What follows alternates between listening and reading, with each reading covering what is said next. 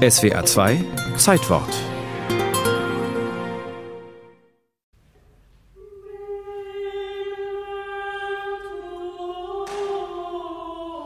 echtes spanisches Karmeliter-Melissenwasser und echtes Kölnisch Wasser. Die große Flasche zu sechs Silbergroschen und drei Pfennig, heißt es in einer Kleinanzeige in der Kölnischen Zeitung vom 6. November 1825. Aufgegeben von Klosterfrau Maria Clementine Martin. Um der Wahrheit die Ehre zu geben, Schwester Maria Clementine Martin war nicht wirklich die Erfinderin besagten Melissenwassers, besser bekannt unter dem Label Klosterfrau Melissengeist. Nie war er so wertvoll wie heute. Stimmungstiefs, diffuse Kopfschmerzen, die Erkältung im Anzug, Antriebsschwäche, allgemeines Unwohlsein, innere Unruhe, Magen-Darm-Grummeln. Aus der Erfahrung der Jahrhunderte im klösterlichen Leben verfeinert und ausgebildet dieser Klosterfrau Melissengeist nach einer Rezeptur, wahrscheinlich von 1600 oder 1700, immer noch in der gleichen Zusammensetzung heute so produziert. Eduard Wolf, Prokurist der Klosterfrau Vertriebsgesellschaft, seit fast 50 Jahren im Unternehmen, das nach eigenen Angaben einer der Marktführer in Sachen Selbstmedikation ist und dessen Erfolg auf dem historischen Allheilmittel basiert.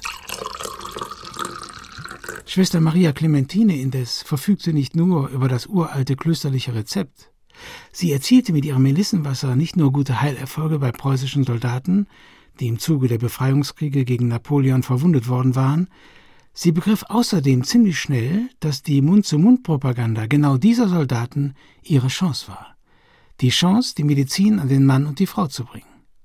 Mit dem Melissengeist erwachte ihr Unternehmergeist und 1826 meldete sie bei der Stadt Köln ein Gewerbe an. Eine gewisse Geschäftstüchtigkeit, dass man mit diesem Melissengeist, aber auch mit dem Kölnisch Wasser.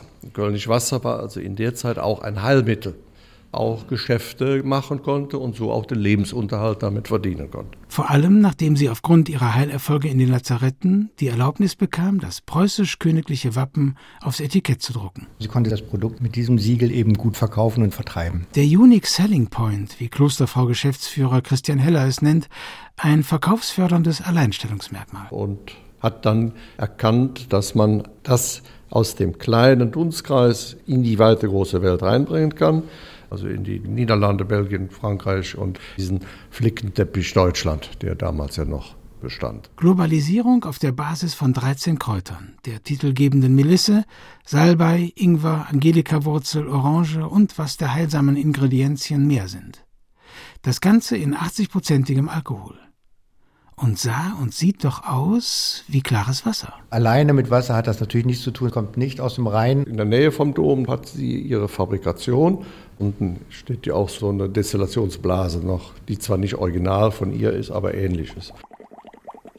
Während heute nur noch die Firmenzentrale in Köln sitzt, die Produktion aber nach Berlin und ins Wendland verlagert wurde. Die Pflanze, die wird dann durch Alkohol ausgezogen, dann gibt es den Extrakt und der muss dann in verschiedenen Herstellungsschritten zusammengeführt werden.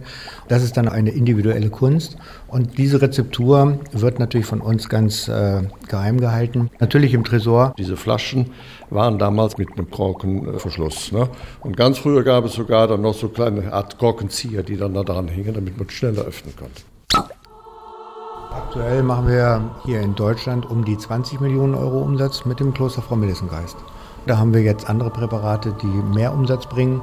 Aber für den Wiedererkennungswert ist einfach Kloster Frau Melissengeist sicherlich der Anker zu unserem Unternehmen.